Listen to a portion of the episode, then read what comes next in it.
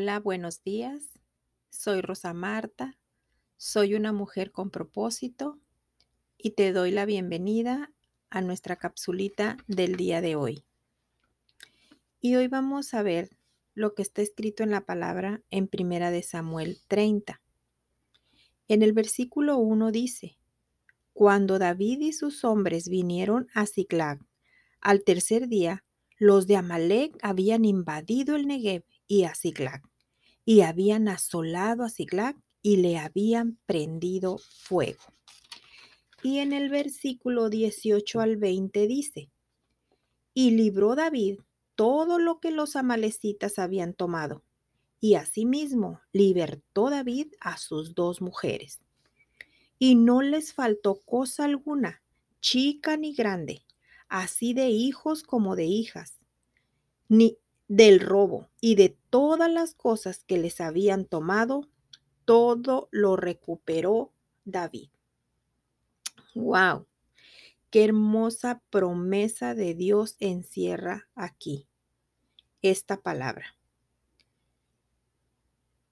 Cuando David y sus hombres vinieron a Ziklag al tercer día, los de Amalek habían invadido el Negev y a Ziklag y habían asolado a Ziklag y le habían prendido fuego. Y libró David todo lo que los amalecitas le habían tomado. También así David libertó a sus mujeres y no les faltó absolutamente nada, ni cosa pequeña ni cosa grande. Eh, así de sus hijos ni de sus hijas. Y todo lo del robo lo recuperó, todo lo que les habían tomado, todo, absolutamente todo lo recuperó David. También recuperó sus ovejas, el ganado, y lo, y lo trajeron todo. Y decían, este es el botín de David. En esta palabra encierra una promesa grandísima de parte de Dios para cada uno de nosotros. Porque aquí Dios te dice, este va a ser el tiempo de la recuperación para ti va, Él te va a dar la victoria sobre tus enemigos. Esa victoria que podrás arrebatarles todo lo que te robaron y vas a recuperar todo. Así que prepárate, prepárate para celebrar, pues verás al enemigo soltar todo lo que te pertenece y te lo tiene que devolver. Haz una lista yo te sugiero que hagas una lista de todo lo que perdiste en los últimos 10 años. Por causa de robo directo, indirecto, por enfermedades, por accidentes, porque te defraudaron, porque estuviste en bancarrota o por cualquier otro medio. Y preséntasela a Dios. Llévala hasta su presencia. En su lugar de juicio, pues Él es tu juez. Él es tu mejor juez. Ve ahí a tu lugar secreto y dile, papá, aquí está todo lo que me robaron. Te lo presento. Sé tú mi juez. Y Él te hará justicia. Él hará justicia a tu adversario. Y, te y, y, y Él va a hacer que te pague y te devuelvan todo lo que te pertenece.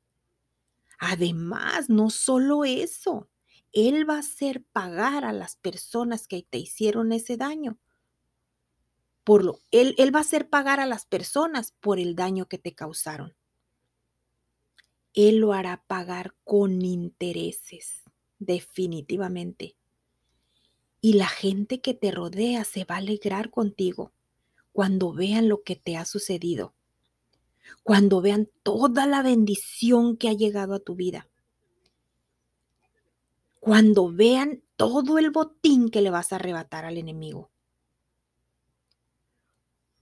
Porque muchos, escúchame bien, muchos que creían que tu enemigo era invencible y que aún dijeron que era imposible que lo vencieras, que ganaras ese conflicto, que ganaras ese juicio, que ganaras eso que estabas peleando se quedarán sorprendidos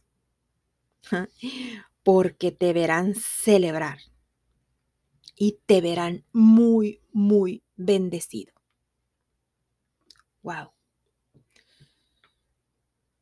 Entreguémosle todo a papá, que él se encargará de que nosotros recuperemos todo lo que la oruga y el saltón se comió.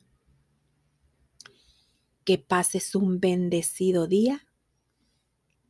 Nos vemos mañana con una nueva capsulita con propósito. Bendiciones.